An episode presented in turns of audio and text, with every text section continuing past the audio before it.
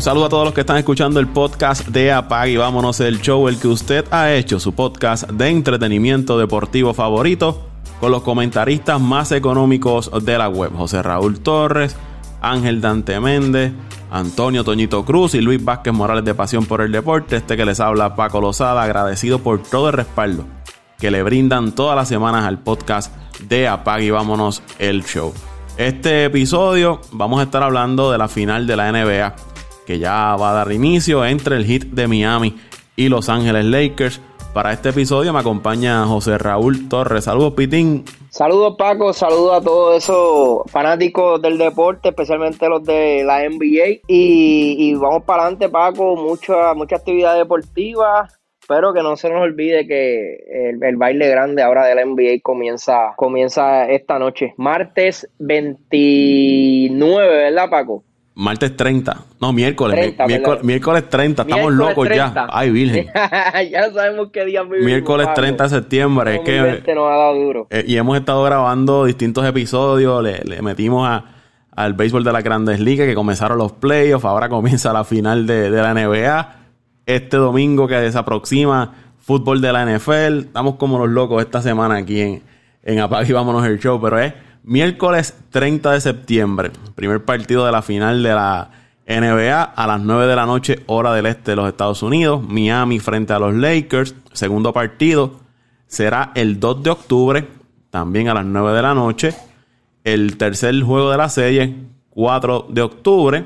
El, sexto, el cuarto partido, el 6 de octubre. Luego tomarán un descanso de varios días y, de ser necesario, quinto juego será el 9 de octubre Sexto, de ser necesario, será el 11 de octubre. Y el 13 de octubre, de ser necesario, será el séptimo juego. Todos los partidos van a ser a las 9 de la noche, con excepción del tercer juego, que será a las 7 y 30, al igual que el sexto partido, de ser necesario, también será a las 7 y 30 de la noche. ¿Por qué esos juegos serán a esa hora? Porque son domingo. Y domingo en los Estados Unidos hay fútbol americano y mucha fanaticada, pues también le gusta ver el fútbol americano, la NFL y béisbol de las grandes ligas, posiblemente también estén jugando series de postemporada, así que la NBA pues ajustó ese horario los domingos y aunque normalmente la NBA los domingos tiende a, poner sus juegos un poco más, más temprano. LeBron James llega a su final número 10 buscando su tercer campeonato con un tercer equipo distinto, lo logró con Miami, luego lo logró con el equipo de Cleveland, ahora lo está buscando lograr con los Lakers que no iban a la final de la NBA desde los años de, de Kobe Bryant, hace 10 años que no iban a una final de la NBA. Y Miami, por su parte, pues llega a la final de la NBA. La última vez que lo hicieron fue en el 2014, cuando LeBron James, junto a Chris Bosh y Dwayne Wade, eran parte de, de ese equipo. Los dos equipos quedaron fuera de la postemporada. La campaña anterior, los Lakers dominaron la temporada regular y ya están en la final. Miami llegó quinto en el standing del este y sacó del camino al equipo de Indiana te va a doler, José Raúl, al equipo de Milwaukee y al equipo de, Boston. Milwaukee y Boston, equipos de los favoritos para llegar tanto a final de conferencia como a final de, de la NBA. En el oeste, pues todo el mundo esperaba la final entre los Clippers y los Lakers, pero se quedaron con las ganas porque Denver se metió en el camino y despachó al equipo de, de los Clippers después de haber estado ganando esa serie 3 a 1. Y los Lakers han estado jugando muy bien toda la serie las han dominado cómodamente. Y ahora pues llegan a, a la final de la mano de LeBron James y Anthony Davis.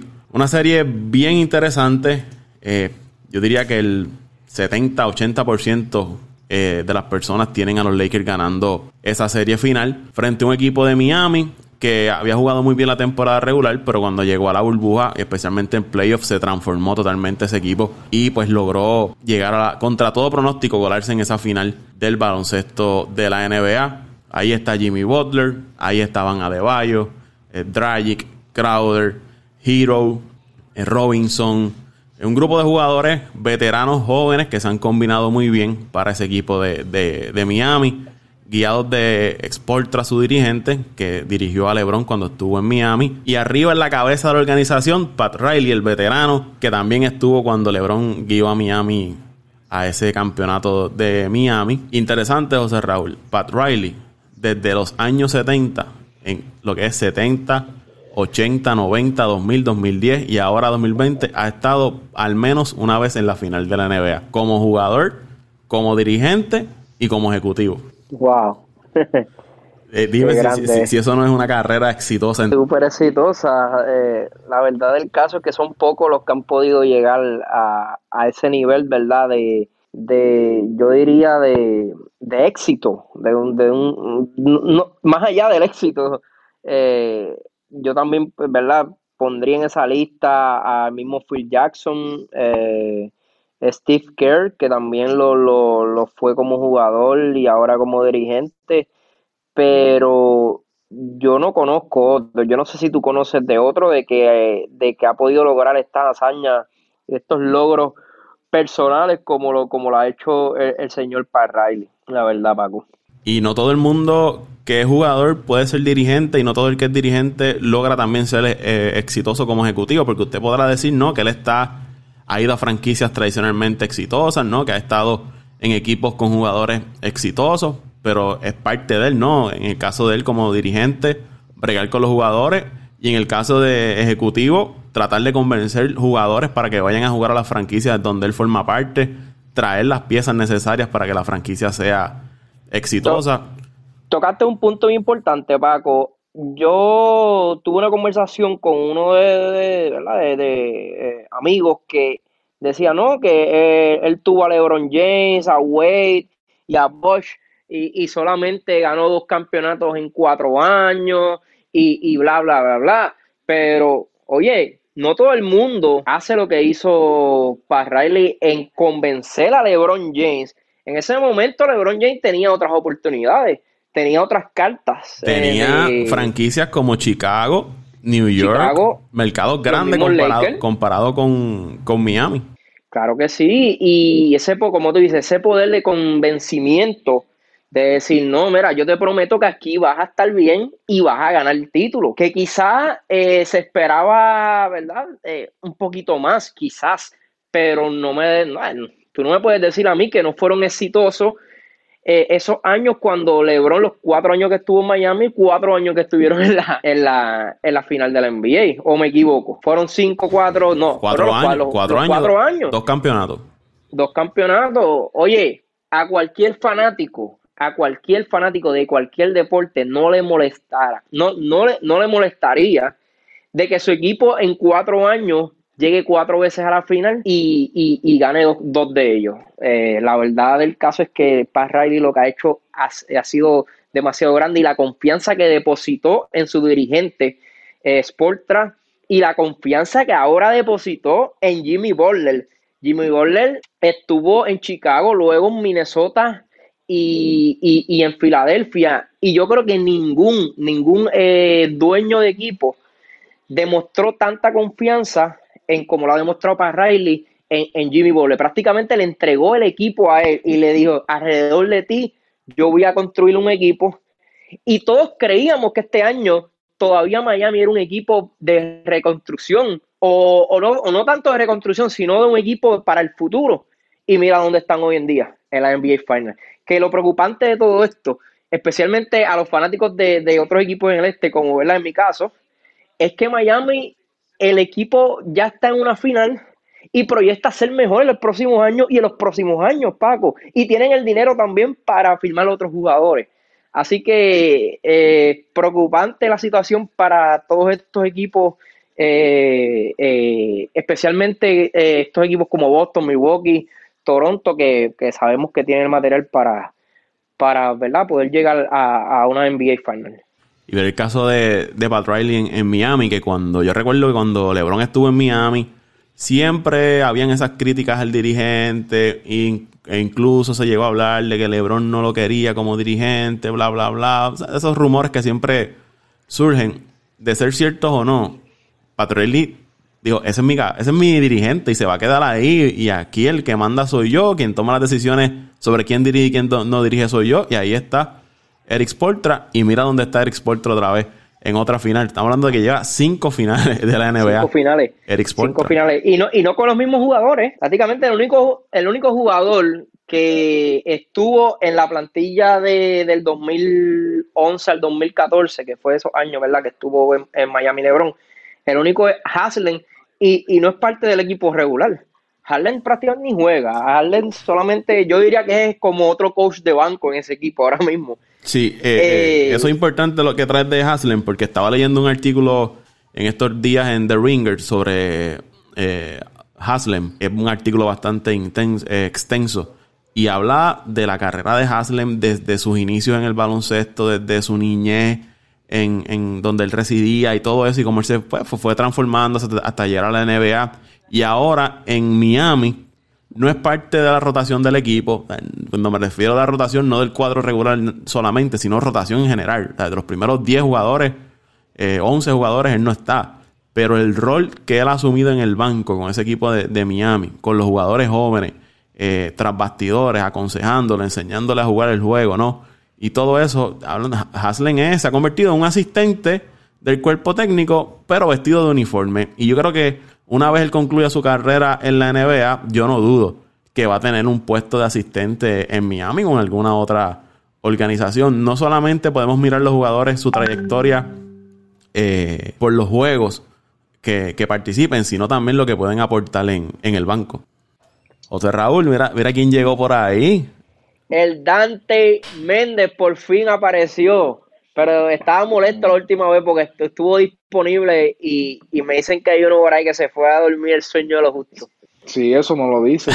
Eso no lo dicen. buenas noches, muchachos. Pero bueno, acá es buenas noches ya, pero eso no lo dicen. Estuve disponible hasta horas extendidas. Y hubo uno aquí que, muchachos, le apagaron la luz. Se fue a dormir y se levantó a las 1500. A esa hora yo estaba allá en el décimo sueño, estaba allá. Pero yo sé que este episodio no te lo podías perder porque obviamente van vamos a hablar de tus laguneros y imagino que estás alzado con, los laguneros, así que... No, fíjate, no, pero estoy confiado. Estoy confiado. Este, no creo que independientemente de lo que digan las estadísticas de, la temporada que, que, ha tenido el equipo de Miami, creo que creo que en cinco juegos es bastante bastante razonable para cerrar este capítulo. Wow, cinco, wow, cinco juegos. Le, hablaba con, con, José Raúl antes de, que entrara que la mayoría de los analistas y conocedores, 70, 80%, igual las personas en, la calle, eh, ven al equipo de, los Lakers ganando esta serie, que el favorito, era uno de los equipos favoritos antes de, de arrancar la temporada. Obviamente la llegada de Anthony Davis junto a LeBron James, cuando tienes dos de los mejores, quizás cinco jugadores de la liga, pues es un plus adicional. Tampoco necesitas que tus otros eh, complementos sean jugadores estrellas o, eh, superestrellas, sino jugadores complementos que sepan hacer su rol y los Lakers pues han logrado hacerlo. A los amigos que estén escuchando este episodio mientras lo estamos grabando, yo en mi casa tengo la pantalla puesta viendo los playoffs de las grandes ligas. Me imagino que los muchachos están igual allá en sus respectivos lugares porque como les dije al inicio, estamos como los locos aquí. Eh, tratando de hablar de la NBA mientras está ocurriendo la, postemporada del béisbol de la Grandes Ligas y que comenzó con grandes partidos y los de hoy nos han quedado atrás. Hoy inició la wild card de la Liga Nacional. Muchachos, vamos entonces al análisis de esta serie, nuestros comentarios. El equipo de Miami es un equipo que eh, lanza mucho el área de tres puntos, son bastante efectivos, lo vimos en sus series frente a Milwaukee, frente a, al equipo de Boston obligan, eh, usan, utilizan mucho en defensa la, zona. Que esto, pues, quizás ahora contra los Lakers, vamos a ver cómo los Lakers trabajan esa defensa en zona de Miami, porque el equipo de los Lakers es un equipo que le gusta atacar mucho el área de la pintura y sus porcientos más altos, tanto de tiro como de efectividad, son el área de la pintura. Y quizás Miami pues trate entonces de obligar a ese equipo de los Lakers a lanzar de la de tres puntos, que aunque tienen varios jugadores que pueden anotar ese tiro largo no es su fuerte. Para mí no es el fuerte del equipo de los Lakers, a menos que, ¿verdad? Que Kyle Kuzma y Danny Green pues calienten y entonces se conviertan en, sean efectivos lanzando el área de tres puntos. Si le dan las esquinas, pues la van a anotar. Carlen Poe, Green, los Lakers son bien efectivos eh, anotando el, triple desde las esquinas. Pero me parece que el equipo de Miami va a tratar de utilizar esa zona más tiempo frente al equipo de los Lakers que lo hizo contra que lo que lo hizo contra el equipo de Boston De hecho, Boston, los juegos que ganó fue porque Miami no utilizó tanto la defensa de zonas contra ellos y Boston atacó más la pintura frente al equipo de Miami y logró sacar esos, esos dos partidos. Pero mientras Miami utilizaba esa zona, pues Boston se veía obligado a lanzar de la de tres puntos, que en ocasiones anotaban el triple, pero había lapsos que no lograban anotar el canasto de tres puntos. Y creo que los Lakers por ahí, pues, eh, pueden tener quizás algún tipo de problemas, pero cuando tú tienes un LeBron James con la habilidad de pasar el balón, un Anthony Davis que puede jugar de frente y de espalda al canasto, vamos a ver cómo, cómo la, trabajan y no me sorprendería que los Lakers pues logren eh, romper esa defensa en zona del equipo de, de Miami. ¿Qué les parece a ustedes? ¿Cómo ustedes ven eh, esta serie, estos macheos? Eh, Miami tiene una rotación de jugadores bastante amplia. Estamos hablando de 10 jugadores fácil que, pueden utilizar. Y en esta serie frente a Boston, antes de ir con ustedes, ustedes recuerdan que ellos utilizaron mucho a Olinick frente a Milwaukee. Contra Boston estaba teniendo problemas defensivos, aunque anotaba el balón, pero lo sacaron prácticamente en los últimos partidos. Él no estaba jugando. Y Joe Crowder, al final de, lo, de la serie, tampoco estaba siendo efectivo. Y en los minutos claves de juego, ellos mantuvieron a Iguodala jugando. So que yo entiendo que el equipo de Miami quizás tiene más piezas para poder rotar y utilizar que quizás pueden tener los Lakers. Los Lakers tienen los veteranos ahí, pero creo que, que Miami tiene un poco más de profundidad en, en, ese, en ese equipo. Y añadiéndolo a eso, Paco, yo creo que el equipo de Miami es una defensa en overall, diría ofensiva y defensa, es un equipo bien diferente a los que se han enfrentado los Lakers hasta el momento. Si vemos el equipo de Portland con cero defensa, ofensivamente eran muy buenos, pero la verdad el caso es que cuando el, ¿verdad? en las playoffs llegan, el juego se, se, se, torna un poquito más lento. Y, y Portland, la verdad es que no, no, no pudo, no pudo. Fue, los Lakers fueron muy, mucho para, para el equipo de, de, de Portland. Luego van a una serie con Houston, que sacan el primer juego, donde el, potencial, la fuerza de, Houston en los tiros de tres logran eh, sacar de cancha al equipo de los Lakers. Luego el equipo de los Lakers ajusta completamente y el equipo de Houston no volvió a ser el mismo equipo en toda la serie. Un equipo que también se basa en los tiros de tres, pero sabemos que en el, debajo del palo no tenía la fuerza para aguantar a, Anthony Davis ni a, ni a LeBron James. Cuando vemos la serie de Denver, es un equipo un poquito más balanceado, pero sea como sea, después de Jokic, yo diría que, tampoco no, no, cuentan con, con mucho y, y Murray. Y, Murray, pero Murray, cuando hablemos de mollero, de, de tipos que ah, aguantan más debajo del palo y, puedan defender más, eh, no, después de Jockey sabemos que no hay mucho tampoco. La diferencia del equipo de Miami es que Miami tiene un Adebayo que cada vez que eh, entra a cancha, cada juego va mejorando su, su, su juego. Que, eh, la verdad que el caso es que que, que Adebayo demostró, especialmente en esta serie de Boston, que sus su números y su, y su actuación fue de menos a más. Si Adebayo logra continuar esta defensa como lo hizo con Boston y, con la ayuda de Carroll, la ayuda también de, del, que tú trajiste ahora, Don, Donnick, difícil de pronunciar ese, ese apellido, el, blanquito, todos los blanquitos que ellos tienen, que acabas de decir que no, no jugó mucho en los últimos días. Olinick. Olinick, Olinick. Plus tienen un Iguadala, que también es bastante fuerte, veterano, experiencia además, especialmente en las, finales. Yo diría que Miami tiene más, mucho más que los, equipos con los que los Lakers se han enfrentado. Pero ¿qué sucede?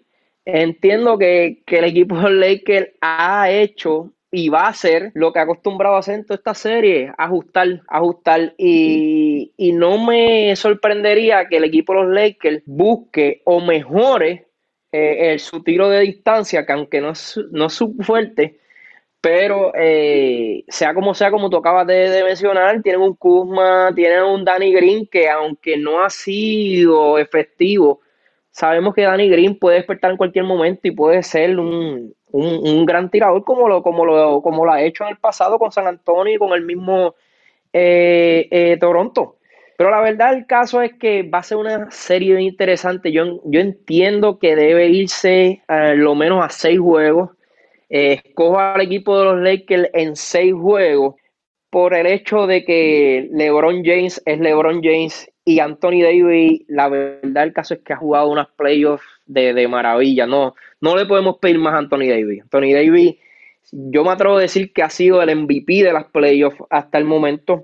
Y, el equipo de Lakers eh, va a ajustar a este juego. Quizá en los primeros juegos se vea un poquito la tan valiente. Miami eh, quizás se vea el primero, en el primer juego dominante como lo han hecho los otros equipos. Eh, al contrario de Denver, que no, no pudo ganar el primer juego de la serie. Pero, pero yo creo que los Lakers van a hacer los ajustes y, van a ganar ese juego en la serie. Pues mira, Paco, este, ya ustedes básicamente lo cubrieron todo, pero eh, yéndome por ese punto de, por ese pequeño detalle que hizo José Raúl ahí, el equipo de los Lakers cuenta con, con, con algunos jugadores que tienen, que tienen experiencia en este tipo de escenario. Creo que en el en los podcasts pasados habíamos hablado sobre eso. Y un jugador importante puede ser Danny Green. Este es un jugador que, está, que ya está, como, como decimos nosotros, está curado de espanto. Y en este tipo de, series, cuando hay que hacer un tiro importante, cuando tiene que sobresalir alguien a, tomar las riendas del equipo, si por X por Y razón las cosas no están funcionando, él es uno de esos jugadores. Es un tirador de serie y es un tirador que, como hizo Raúl, cuando calienta, eh, son difíciles. Entonces, analizando desde el punto de vista de que yo no creo que, o sea, no le quiero quitar el mérito a Miami. Miami ha hecho, Miami ha hecho un gran trabajo y su estrategia en, la serie, o sea, funcionó. Pero creo que todavía no se habían enfrentado a un, a un calibre de dos superestrellas como LeBron James y Anthony Davis en estas playoffs. Y esto va a ser una prueba bien grande para ellos. O sea, tuvieron la oportunidad con Giannis Antetokounmpo. El equipo tremendo punto ese ahí, tremendo punto. Eh, el equipo de los Celtics sí tiene un buen equipo, pero no tiene dos superestrellas del calibre de Anthony Davis y de LeBron James. Así que por ese, por ese punto también tenemos que ver cómo, cómo esta defensa que la defensa de Miami es muy buena, promedia sobre 7.5 eh, cortes de balón en, la serie, o sea, en estas playoffs. Así que es un equipo que, provoca mucho de Nobel, un equipo joven, un equipo atlético que defiende bien, pero como venía diciendo, o sea, estamos hablando de dos, de dos jugadores superestrellas, especialmente LeBron James, que es un jugador súper inteligente en la cancha, tiene una visión de juego buenísima, y entonces ahí es que, ahí, ahí es que viene eh, en los roles de, los, de, los jugadores, tanto Kuzma, tanto Danny Green, que posiblemente van a tener muchísimos tiros abiertos. Eh, el juego en la pintura con Howard, que es otro jugador este, de experiencia de, de, de finales, Jabal Magui. Y entonces cuando tú mezclas toda esa veteranía con juventud, eh, es un poco más, el reto es un poco más, está en un nivel un poco más alto. Así que eh, yo sigo insistiendo, los Heat no van a hacer, obviamente no van a darle el, brazo a torcer, van a, van a, van a hacer todo lo posible por, por sacar esos, esos partidos y en el ambiente, y, y, esto también puede como esto también puede también mucho que ver. Eh, el, dirigente de, Miami, Enrique Poletra, estamos hablando de un coach que, que, que en la era de LeBron James estuvo, llegó a cuatro finales consecutivas, que también desde esa perspectiva, de esa perspectiva, perdón, hay que ver también que la veteranía en el banco de, en el staff del equipo de Miami también está. O sea, que es una serie bien balanceada en ambos, tanto como jugadores como tanto como staff, porque el staff de los Lakers básicamente es un staff nuevo, pero este, este staff de, del equipo de Miami es un staff que, o sea, que lleva tiempo, tanto para Riley como Ríos por extra, eh, tienen tiempo ya juntos, que conocen ya cómo, cómo manejar este tipo de situaciones en este tipo de escenarios. Así que va, va a ser interesante, va a ser interesante, pero aún así tengo a los, tengo a los laguneros, me mandé en cinco juegos ahí, pero yo diría entre cinco y seis. oye, oye, eh, eh, Paco, antes, dame, dame una, oportunidad que se, me, se, me, se me fue un dato importante de la serie. Y es que si, si vamos a hablar del equipo de Miami y, y de cómo ellos terminaron los juegos, si vamos a, si le damos para atrás, ¿verdad? A todo esto, empezando desde la serie de, desde Milwaukee, el equipo Miami fue mucho mejor equipo cuando entraban al tercer cuarto. Luego del halftime, eran mucho mejor equipo que el equipo de los Lakers, perdóname, que los demás equipos con los que se enfrentaron. Y yo creo que, que un equipo de los Lakers es bien difícil tú entrar 10 eh, puntos abajo, 15 puntos abajo luego de ese halftime y, y poder sacar estos juegos. Prácticamente de esos cuatro juegos que Miami ganó, tres estuvieron abajo en el cuarto quarter, muchas veces hasta por más de 10 puntos. Y con la defensa que tienen los Lakers, especialmente eh, LeBron James, Anthony Davis y, hasta el mismo Howard que, vimos que, ¿verdad? Que, Rondo. Rondo, que jugaron súper super bien en esta última serie. Yo creo que, eso no va a volver a pasar. Quizás sí lo podemos ver en un juego, pero el equipo de los Lakers no acostumbra a, desperdiciar ventajas. Y, más cuando en esos últimos minutos eh, yo creo que saben controlar, saben manejar mucho mejor el balón que lo como lo hizo, de como lo hizo el equipo de, de Boston. Boston yo creo que que la, la inexperiencia, eh, la, ¿verdad? la, inmadurez, eh, nunca tuvieron este jugador que pudiera meter el canasto en, los momentos clave. Eh, plus, plus, entiendo que Adebayo no va a lucir, especialmente esos últimos minutos, de la forma como, como lució con Boston. Yo no creo que, que Adebayo le dé un tapón como se lo dio a Tatum, a, LeBron James ni a, Anthony Davis. Yo no creo que Adebayo meta, ¿cuánto fue en el último juego? Como unos 8 o 10 puntos corridos para, para sellar la victoria. Eh, yo no veo eso en Miami, pero Sport sabe hacer el ajuste y quizás le quite la bola a Adebayo y se la dé a otro. Y, ¿verdad? y podemos ver otro escenario diferente, pero, pero esto de cejar el juego, yo creo que Miami, si quiere tener la oportunidad de ganar esta serie, tiene que tratar de llegar a este cuarto quarter en ventaja o, o, verla cerca del marcador.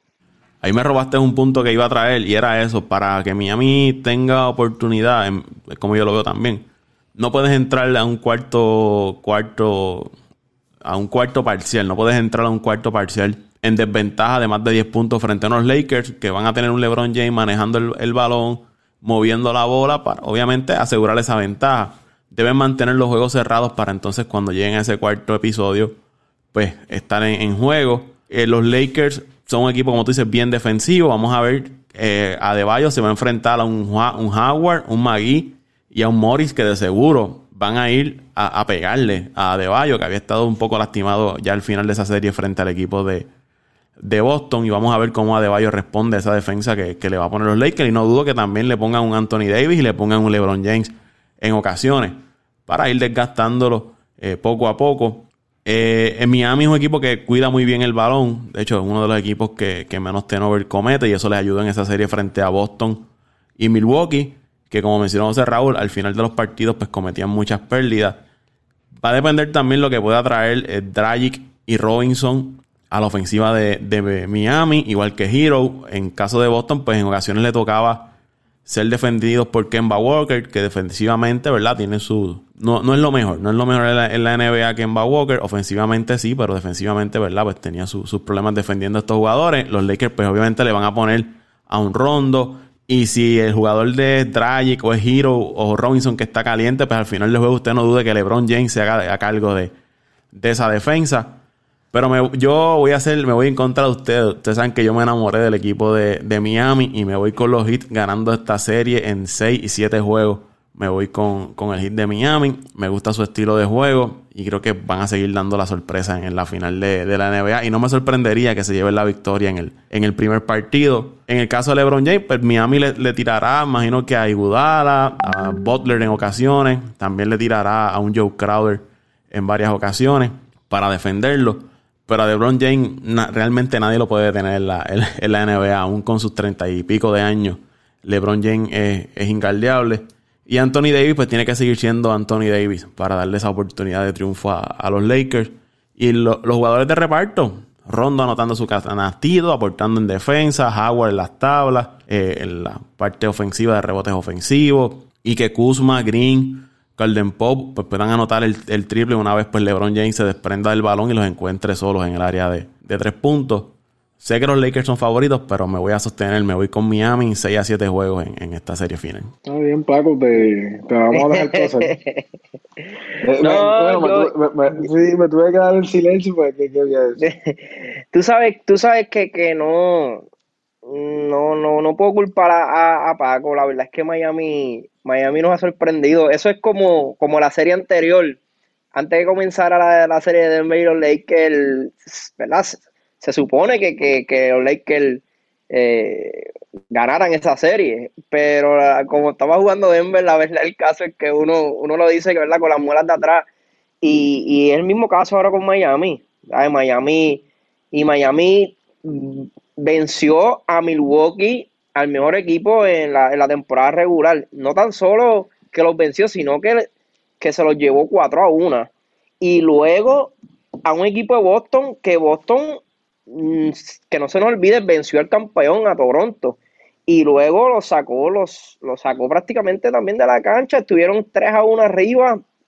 Ese último juego que perdieron, yo entiendo que, Miami eh, jugó un poquito más relax esos últimos minutos y, le costó la derrota.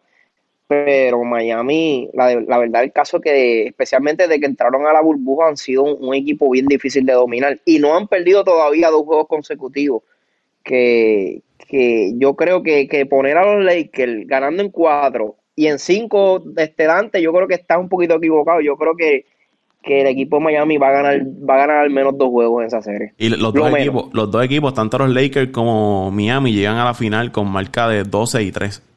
12 victorias y 3 derrotas durante los playoffs.